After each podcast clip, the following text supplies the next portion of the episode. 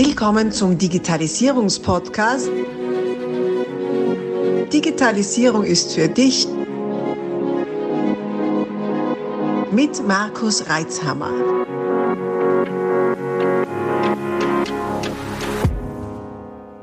Das ist Teil 3 dieses Interviews. Solltest du die ersten beiden Teile noch nicht gehört haben, stoppe am besten jetzt und geh zurück, um auch keine Inhalte zu verpassen. Ansonsten wünsche ich dir viel Freude mit dieser Podcast-Folge. Also, du meinst jetzt, warum ich aus der Agentur rausgegangen bin? Na, aus diesen wirklich 24,7, jetzt gefühlt 24,7, du, Robert, hier im Büro äh, rauszugehen in ein äh, weniger allumfängliches, ein bisschen achtsameres Lebens, äh, Lebensumfeld. Naja, es war ein Prozess, also es war ja nicht von heute auf morgen, dass man alles umkrempelt, sondern es war halt einfach so, so schrittweise. Grundsätzlich stellt man sich so, schon irgendwie die Frage, will man sein Leben ganze Zeit so leben? Was gibt es da draußen noch? Wo will ich mich eigentlich hinentwickeln? Und dann probiert man halt diverse Dinge aus. Man versucht da quasi, wie, wie kann ich gewisse Methodiken anwenden, um meine Woche so gut und so achtsam wie möglich zu gestalten.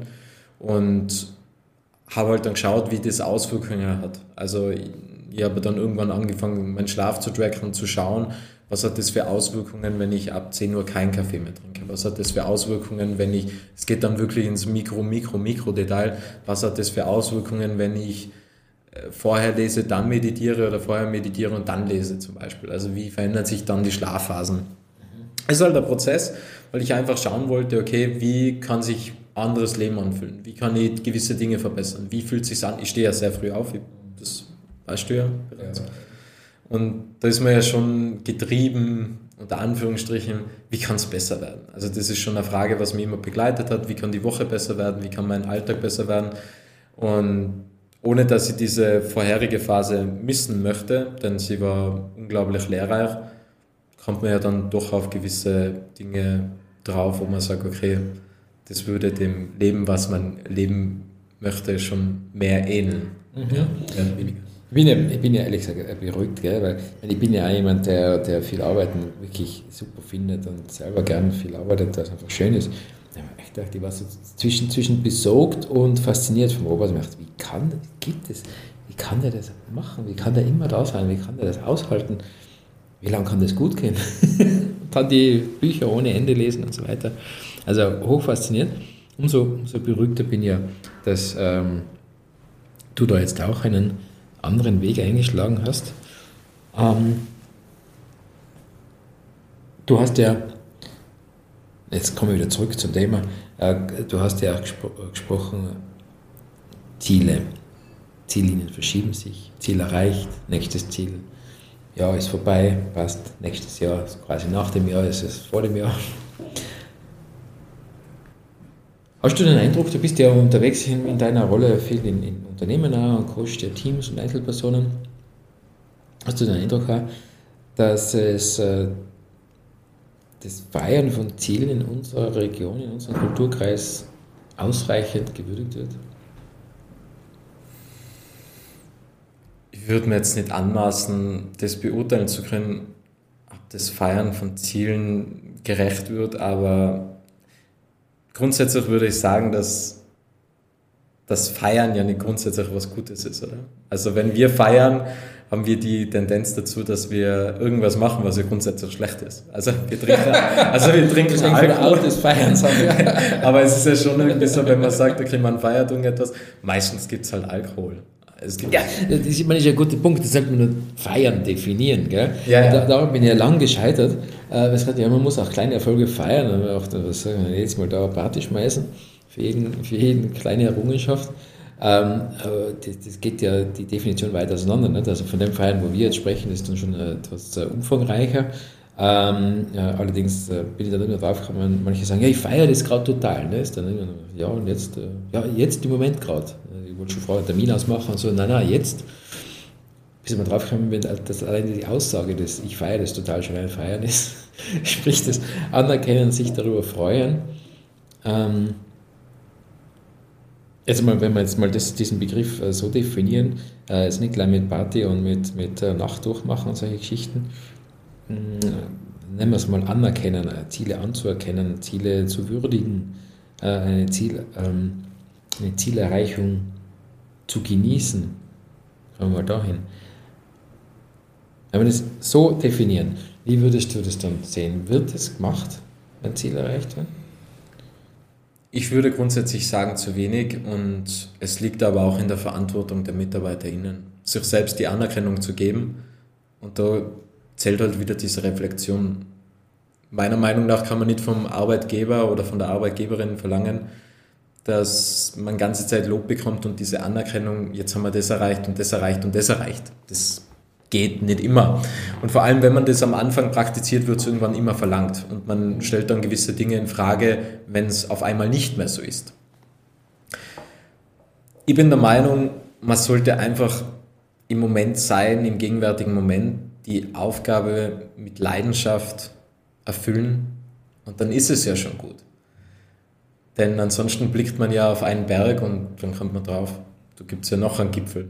Ja, das ist Den, ne? was man besteigen möchte und muss.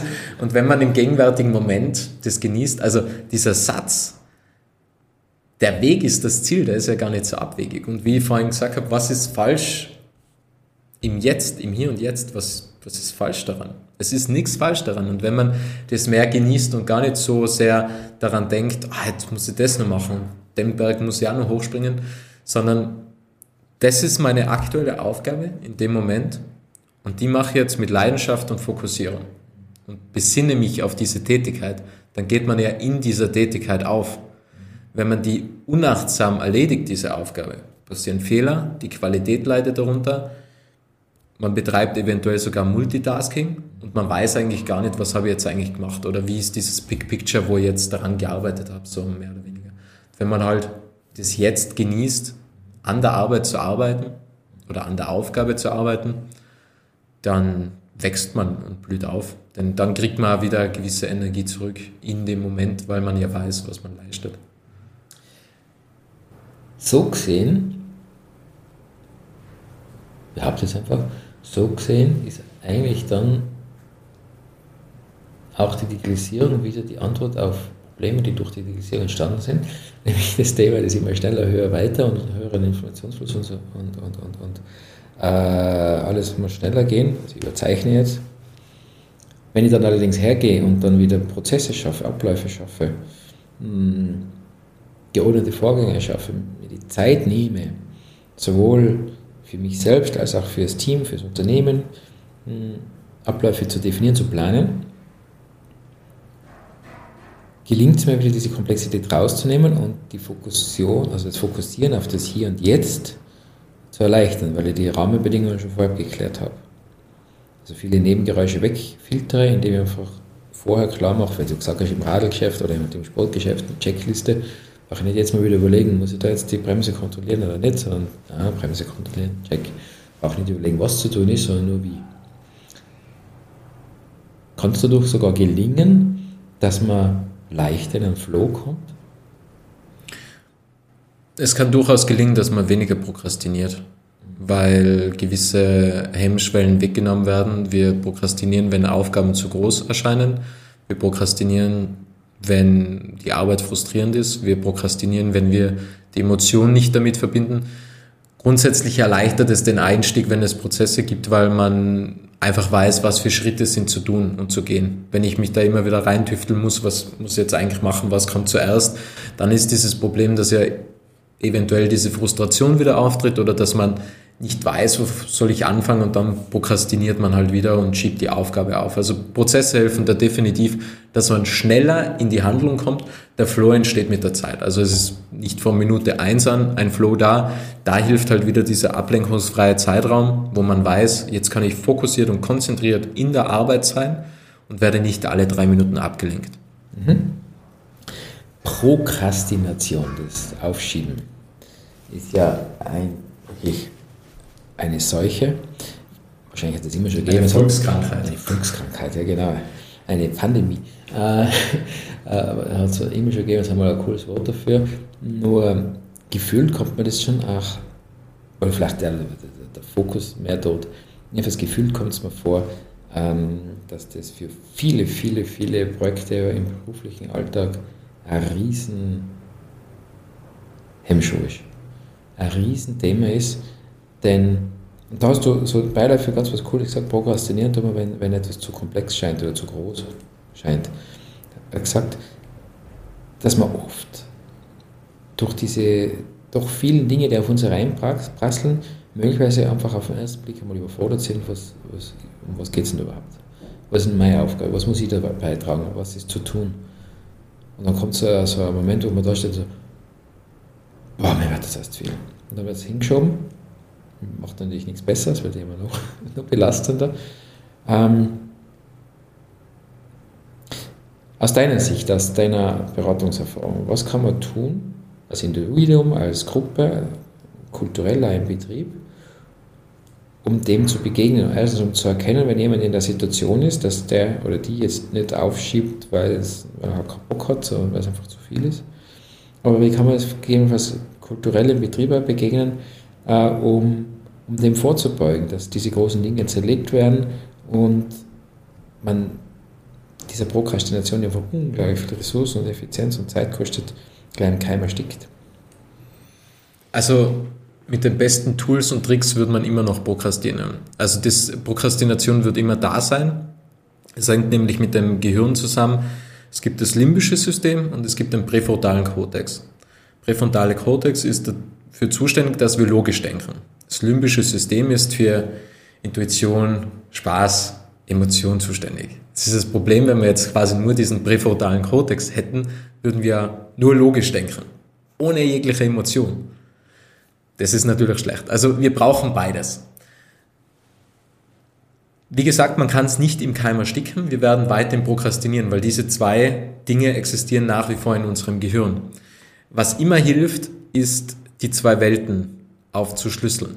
Was gewinne ich? Was verliere ich? Was gewinnt das Unternehmen? Was verliert das Unternehmen? Wie fühlt sich der Markus, wenn ich diese Aufgabe, was extrem wichtig ist für das Unternehmen, wenn ich das weiter aufschiebe, wie fühlt sich dann der Markus? Wie fühlt er sich, wenn ich es erreiche? Wie fühlt er sich, wenn ich es nicht erreiche? Wichtig mit Emotionen verbinden. Ist ja auch eine Sache, wenn wir Aufgaben nicht mit Emotionen verbinden, dann haben sie keine Wichtigkeit. Wenn wir Emotionen dabei haben, dann sind sie auf einmal wichtig. Was passiert, wenn ich es nicht erreiche? Wie fühlt sich der Kunde? Was passiert, wenn ich es erreiche? Wie fühlt sich dann der Kunde? Wie denkt meine Frau darüber? Oder Partner, Partnerin? wenn ich es nicht erreiche? Was ist, wenn ich sage, ich habe eine Aufgabe vor mir und ich habe es einfach nicht getan? Was wäre, wenn ich es tue? Diese zwei Welten helfen uns wahnsinnig gut, um diese Emotion zu sehen, um diese Sichtweise der beiden Welten einfach mal aufzuschlüsseln und zu sagen, okay, das passiert, wenn ich es mache und das passiert, wenn ich es nicht mache, ist eine Möglichkeit. Eine zweite Möglichkeit ist einfach zwei Minuten einfach mal anfangen. Auch das hilft schon. Irgendwo. Da ist völlig egal, was es ist von dieser Aufgabe. Hauptsache, man ist irgendwie einmal drin in dem ganzen Thema. Denn irgendwas machen von einer großen Aufgabe, wo man prokrastinieren möchte, ist immer noch besser als gar nichts zu machen. Das sage ich aber nur bei Aufgaben, wo man prokrastiniert, denn ansonsten ist ja schon die Priorisierung eine sehr wichtige Sache, was jeder tun sollte grundsätzlich. Eine weitere Art, der Prokrastination oder um die Prokrastination zu überwinden, ist, sich einfach den präfrontalen Kortex und das limbische System vorzustellen. Dass das limbische System sagt, die nächste Folge von Serie XY ist viel interessanter als wie dieses Projekt, dass man weiß, das limbische System versucht gerade den präfrontalen Kortex zu unterdrücken. Dass man es bildlich hat, oder? Dass da jetzt gerade eine Unterjochung stattfindet in meinem Gehirn. Auch das hilft, dass man sagt, nein, wer lenkt denn meine Gedanken? Wer lenkt denn meine Handlungen? Das bin ja immer ich. Und wenn man weiß, wie hängt denn das zusammen und wenn man weiß, das ist auch ganz normal, dass das ist, dann kann man auch dagegen was unternehmen. Wichtig ist, es zu erkennen und den passenden Einstieg zu finden. Ich finde immer diese zwei Welten wahnsinnig gut, denn wenn man halt weiß, was passiert, wenn ich es nicht erreiche und was passiert, wenn ich es zum Beispiel verfrüht erreiche. Es gibt Deadlines. Was ist, wenn ich die Deadline verfrüht einhalte, wenn es eine Woche vorher fertig ist, dann freuen sich ja auch die Leute. Auch das kann man mit positiven Emotionen verknüpfen und verbinden. Also hochpersönliche Sache, was, was einen auch äh, motiviert oder anspricht. Oder? Das ist kein Universal, Universalmittel möglich. Genau, also da muss einfach jeder schauen, es gibt ja auch unterschiedliche Aufgaben und Projekte. Also das, es gibt keine Pauschalantwort. Diese zwei Welten helfen aber schon ganz stark, weil man einfach, da muss halt jeder für sich selbst die Antwort finden. Also wenn jemand grundsätzlich gut findet, dass man die ganze Zeit dahin schludert, das will ja grundsätzlich niemand. Also jeder will ja quasi sich selbst verwirklichen und einen Beitrag leisten. Nur ab und zu fällt halt einfach dieser, dieser Einstieg wahnsinnig schwer, zu wissen, was es für Arten oder warum Prokrastination ausgelöst wird, eben Aufgaben sind zu groß. Okay, dann breche ich es auf den kleinsten Schritt herunter. Oder die Aufgabe ist langweilig. Buchhaltung ja, oder Steuererklärung. Dann, nicht für alle langweilig.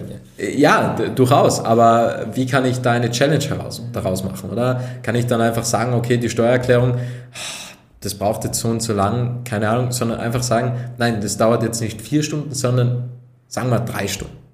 Weil dann ist man ja fokussiert bei der Sache. Markus, du kennst das vielleicht selbst. Wenn wir unterwegs sind, irgendwas ins Navi eingeben, dann steht Salzburg zwei Stunden, dann denkst du dir in deinem BMW i3, eine Stunde 50 muss gehen. Ja, also wir wollen ja die Zeit unterbieten und dann hat man eben diesen Wettkampf, ja, diese Herausforderung, dass man sagt, ich will das jetzt machen und ich will es in der Zeit schaffen. Das ist halt dieser, dieser Wettbewerbsgedanke.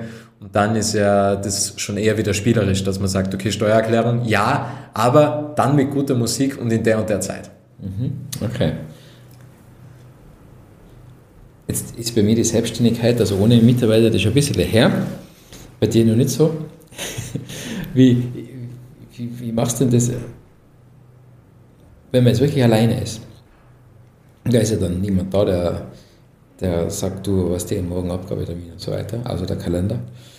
Ähm, ich finde, das ist ja noch einmal ein Stück äh, anspruchsvoller. Wie, wie gelingt es dir, dass du so viel auf, auf die Reihe kriegst? Selbstorganisation und Struktur und Wissen, warum. Also wenn ich keinen Zweck hätte, warum ich das mache, wenn ich keinen Sinn darin sehen würde, dann würde ich es auch nicht machen. Ja. Okay. Mhm. Und wenn man jetzt, wenn sich jetzt einer Zuhörer oder Zuhörende oder ganz viele denken, der Robert ist so sympathisch und der hat so viel Wissen, unglaublich, mit dem würde ich gerne zusammenarbeiten zum Thema Zeitmanagement, Prokrastination, Loswerden etc. Wie könnte das ausschauen? Was kann man von dir eigentlich haben? Im Idealfall ein Ganztagesworkshop. Also äh, ich bin ja eigentlich zufällig, also wie vorhin angesprochen, eigentlich das ist das, was ich anbieten kann. Und es hat auch schon während meiner Tätigkeit als Designer so kleine Anfragen gegeben aus dem Bekanntenkreis, okay, wie kann ich produktiver werden oder wie mache ich das und so weiter. Also ich habe auch zum Teil Einzel Einzelcoachings gegeben, gibt es auch, aber grundsätzlich ist es ein Firmenworkshop, ein Tagesworkshop oder auch gesplittet auf zwei halbe Tage beispielsweise, wo eben drei Bausteine behandelt werden. Zeitmanagement, Energiemanagement, Aufmerksamkeitsmanagement. Was für Firmen interessant ist mit Bürotätigkeiten. Also jetzt nicht ein Bauunternehmen oder kein Tischlereibetrieb, die fallen da nicht in die Zielgruppe, sondern Digitalunternehmen beispielsweise, Agenturen beispielsweise oder Programmierfirmen etc. Jetzt zum Beispiel die Buchhaltungsabteilung in einer großen Baufirma wird ja wieder passen. Oder? Genau, ja, genau. Ja. Bürotätigkeiten. Ja. Können ja. Abteilungen sein. Ja, genau. Ja. Mhm. mhm. Okay, also sobald viele Menschen, also mehrere Menschen, Blödsinn, äh, mehrere Menschen in einem Büro zusammenarbeiten dürfen und erkennen, da ginge noch mehr, da ginge äh, ein bisschen mehr Ruhe, ein bisschen mehr Effektivität und vielleicht auch mehr Glück und Zufriedenheit, bist du derjenige, welcher dir da helfen könnte? Definitiv. Okay. Und gut, dass du sagst, Glück und Zufriedenheit, ja. Wohlbefinden. Ja. Produktivität steigert das Wohlbefinden. Wir fühlen uns ja nicht gut, wenn wir Multitasking betreiben. Irgendwo ist unsere Energien, wir wissen nicht, was wir geleistet haben. Genauso Prokrastination braucht auch wahnsinnig viel Energie, ganze Zeit an die Zukunft zu denken. Obwohl man sagen muss, die Zukunft ist niemals geschrieben. Wir denken nur immer, Genauso wird es kommen und genauso schlecht ist es dann. Das denken wir zwar, aber die Zukunft ist nicht geschrieben. Und einfach im gegenwärtigen Moment achtsam und mit Struktur und Selbstorganisation die Aufgaben zu erledigen und Projekte zu erledigen und eine Investition in die persönlichen und menschlichen Fähigkeiten, da profitieren alle davon. Wenn du sagst Investition, das ist ja ein Krux, nicht? man hat keine Zeit, weil man so viel zu tun hat. Jetzt, soll man da einen Tag abzwacken, äh, immerhin 20 Prozent äh, der Woche, um, um produktiver zu werden. Nicht? Also das braucht schon ein bisschen Überwindung.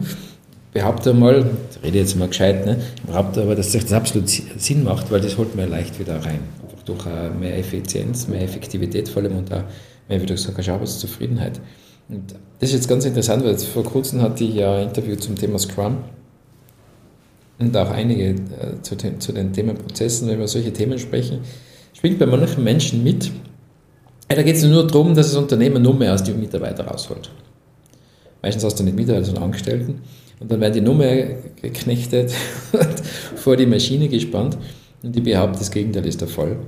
Weil Arbeitszufriedenheit und Arbeitsglück ist ja oder sollte zumindest in, in, in beiden Interesse, Interesse sein, sowohl von Arbeitgebern wie Arbeitnehmern.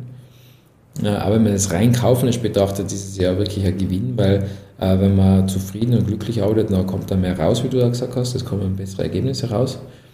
Und äh, im Team, und das habe ich sehr deutlich wahrgenommen, äh, in, die, in die Bereiche, wo wir es umgesetzt haben, bringt es mehr Ruhe rein.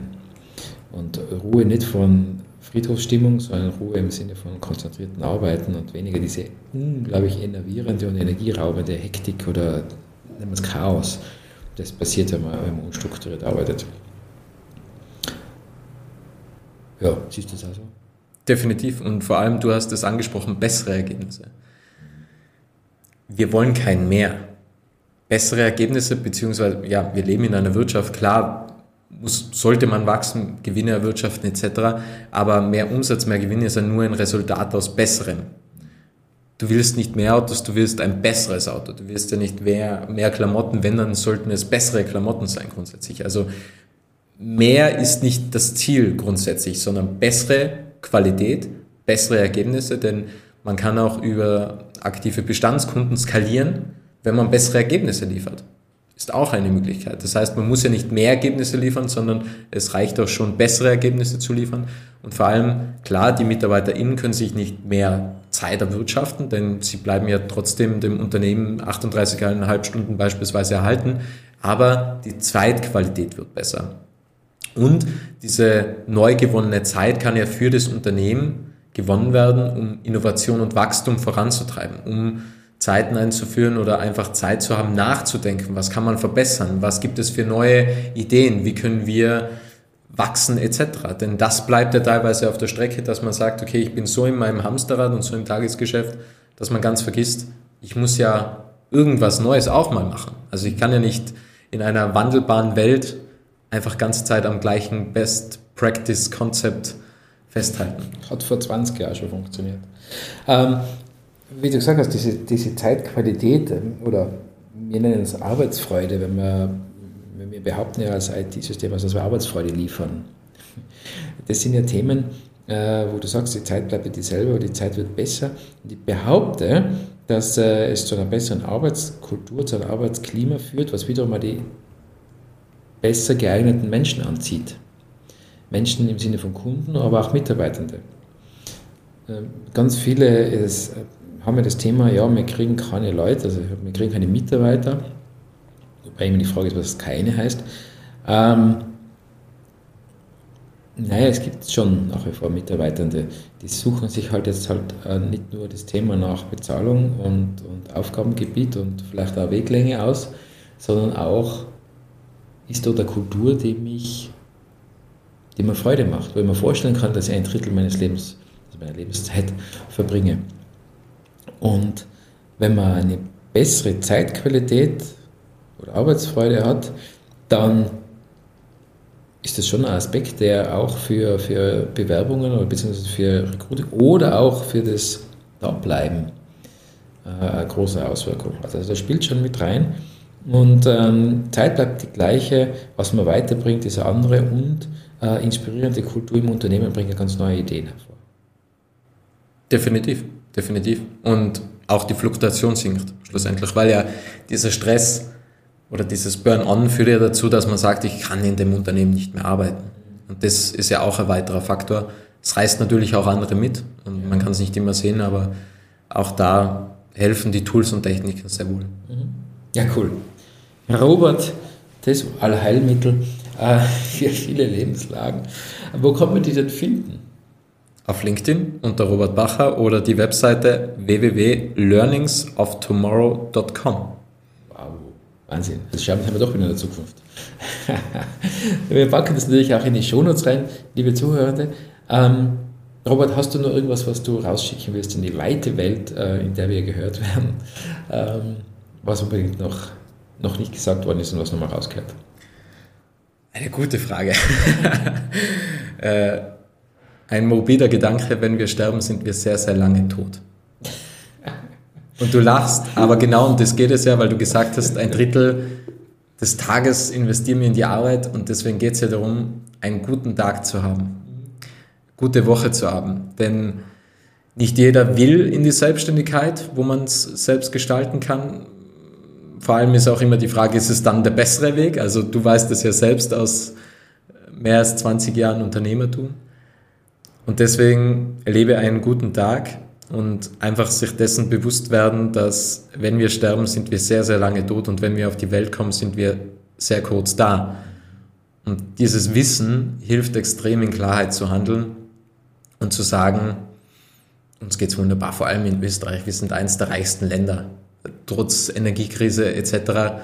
Ich sehe die Energiekrise anders. Ich sehe die Energiekrise teilweise in den Augen von Menschen, wo ich einfach sage, ja, also die Lebensenergie. Genau, also da gibt es einen Energiemangel, die haben einfach zu viel Raubbau betrieben und diese Vitalität, diese Zeitqualität und das Wissen, dass man irgendwann geht, hilft halt in Klarheit zu handeln und zu sagen, okay, ich gehe Risiken ein oder ich schaue, dass, ich, dass es mir gut geht über die ganze Woche. Ich schaue auf meine Gedanken, ich achte darauf, dass ich was vollbringen kann, ich achte auf meine Tätigkeiten und wenn ich im Angestelltenverhältnis bin, dass ich einfach schaue, wie kann ich das Beste aus dieser Zeit machen, wie kann ich das Beste für das Unternehmen herausholen, denn geht es dem Unternehmen gut, geht es auch im Normalfall den MitarbeiterInnen im Unternehmen gut.